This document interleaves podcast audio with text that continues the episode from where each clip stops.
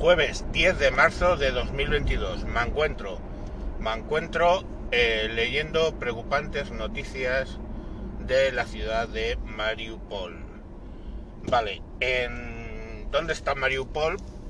Bueno, el otro día en Radio Varada, cuando hablé de la guerra, estuvimos un, un buen rato, os hablé de un eje que hay que formarían lo que es Lugansk, Donetsk y eh, Crimea, ¿vale? Un eje que si miráis el mapa, básicamente sigue todo lo que es la línea norte del mar de Azov, que es un mar pequeñito, eh, subsidiario del mar Negro.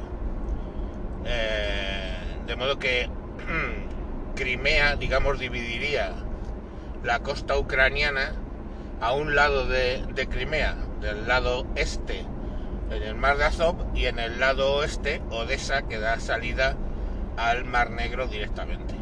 Bueno, pues aparentemente el objetivo de las tropas rusas en esa zona, ¿vale? Es conseguir tomar, bueno, Lugansk y Donetsk eh, fueron tomados inmediatamente, puesto que básicamente estaban controlados por las milicias prorrusas.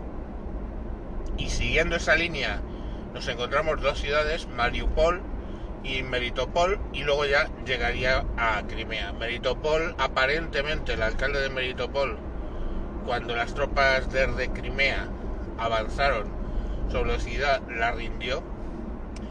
Y Mariupol, eh, no, Mariupol la, es, es el mayor puerto, digamos, hacia el mar de Azov de toda la, de toda Ucrania. Y bueno, pues está, resistiendo, está resistiendo.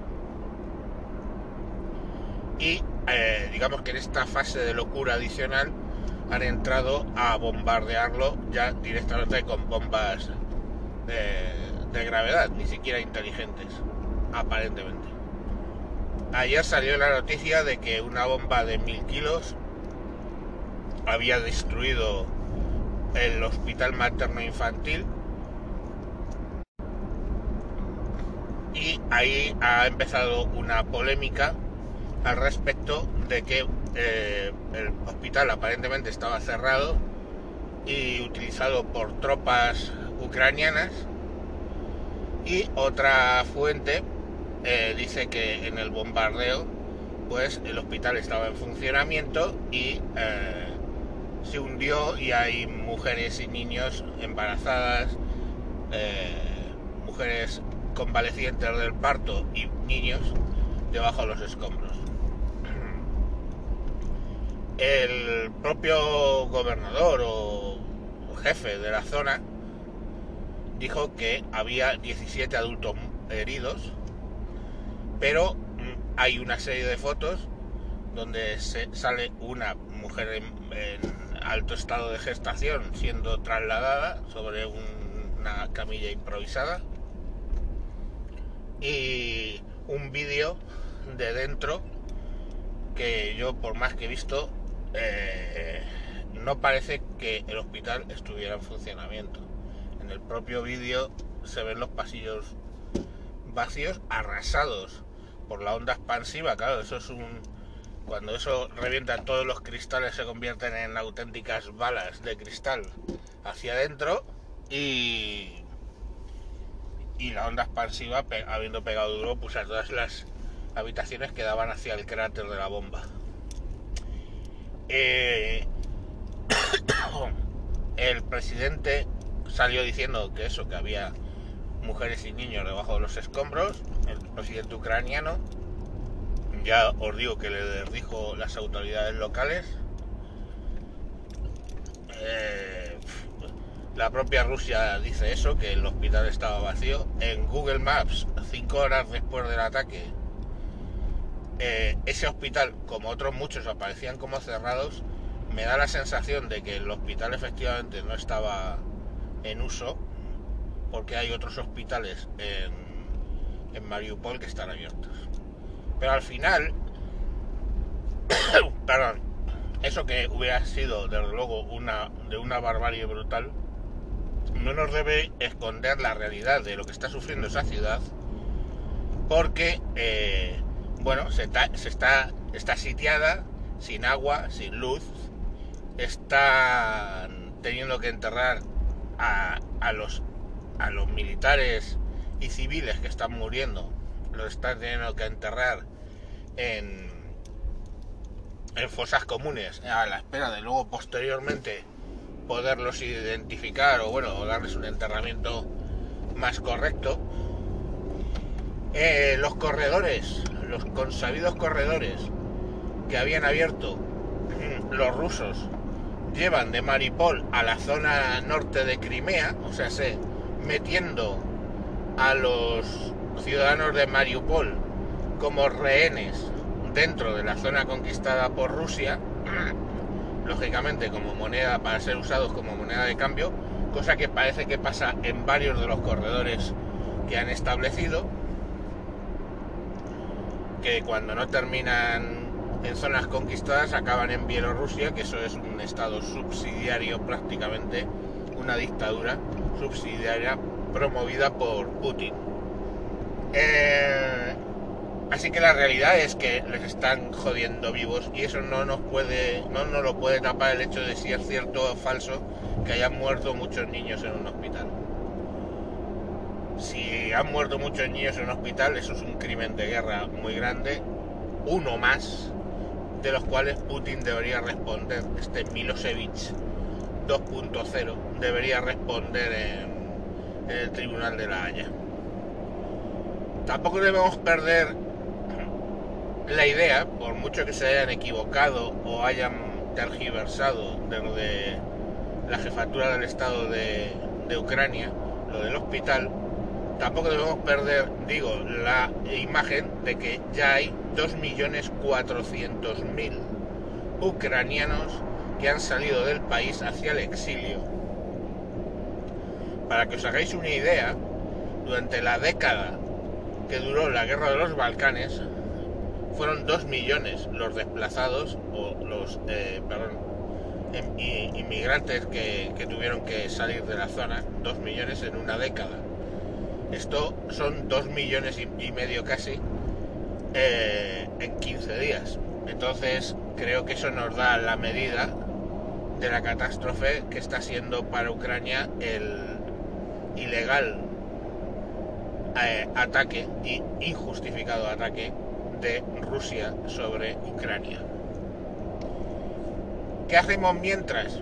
Nos estamos rascando las pelotas. Eh, Estados Unidos anda en un tira y afloja con Polonia para que Polonia ceda los MiG-21 que tenía a cambio de F-16 antiguos. Eh, Polonia quiere entregar esos, esos F-21 en Ramstein y que a cambio le den unos F-16 y, que esos F-21 acaben en Ucrania, porque lógicamente, a ver, esto mandar aviones para allá, regalarles aviones. O sea, si tú le regalas, pongamos por caso, un F-2000, un Eurofighter a un piloto ucraniano, lo normal es que no sepa ni encenderlo. O sea, para tener en cuenta que cada avión, solo encenderlo, solo ponerlo a arrancar, arrancar el, como quien arranca un coche, eso no es como un coche, ¿vale? Entonces no se les puede dar eso. Entonces lo que, lo que se les había ocurrido a los polacos es, vale, yo tengo una flota de MiG-21 bastante obsoleta de, de la época eh, del pacto de Varsovia, todavía, bueno, se los cedo a Ucrania. Pero están ahí en, ahí no, porque eso lo mismo es involucrar a la OTAN en los ataques, ahí no que no sé qué. Eh, el presidente ucraniano pidiendo una zona de exclusión aérea, que eso lógicamente les daría cierto eh, respiro pero porque aunque la Fuerza Aérea Ucraniana sigue parece que sigue teniendo algún efectivo, la realidad es que no son muy operativos. Entonces al final, ¿qué está haciendo la OTAN? No quiere hacer una zona de exclusión aérea porque imaginaros que un avión norteamericano es derribado, pongamos por caso, o aliado, es derribado por un avión este ruso o viceversa. Pues eh, tienes ahí montada la tercera la Tercera Guerra Mundial por fases. Entonces, bueno, eh, están haciendo nada. con el miedo de que Rusia tiene nucleares, pues lo mismo, están haciendo nada. En fin, os voy a dejar porque, primero, el experto es el señor Pifostio, que ayer me pasó un audio cuando todo el mundo asumíamos que lo del hospital había sido un hospital lleno de niños, etcétera, que insisto, no se descarta todavía, pero no parece que después de que han pasado 12 horas no hay fotos ni, ni más eh, información que la que salió justo en el momento con el hospital destruido. Y, insisto, una única foto de una embarazada saliendo en camilla, en una camilla improvisada, pues bueno, no no parece, o sea, no, no, no, no lo hemos dejado en la nevera el audio hasta especificar qué es lo que ha pasado realmente.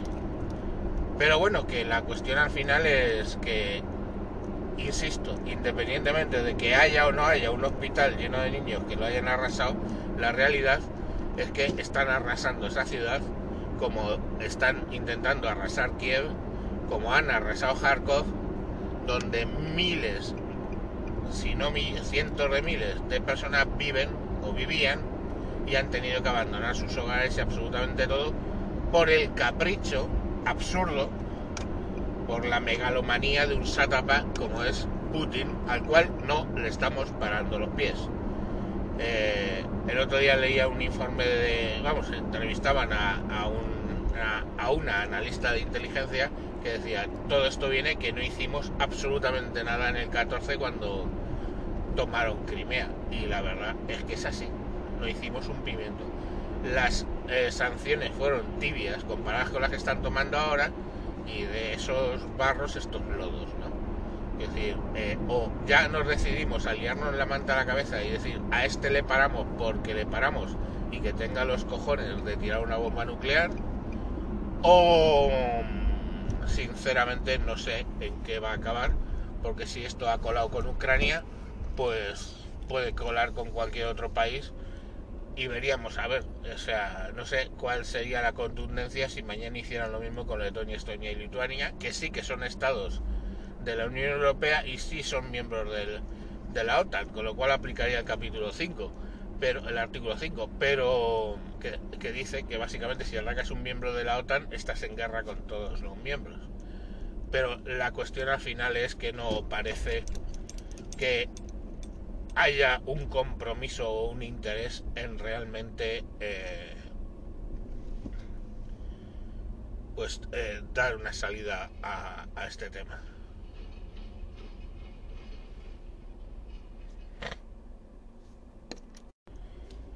Sin más, a la espera de más noticias eh, sobre Mariupol, os dejo eh, que sepáis que habrá lógicamente un audio del señor Pifosti en un sentido o en otro, confirmando lo del hospital o hablando de lo que os, he estado contando, de, de, la brutalidad que están teniendo con esa ciudad. Y bueno, pues eso, un saludo y hasta próximos capítulos. Adiós.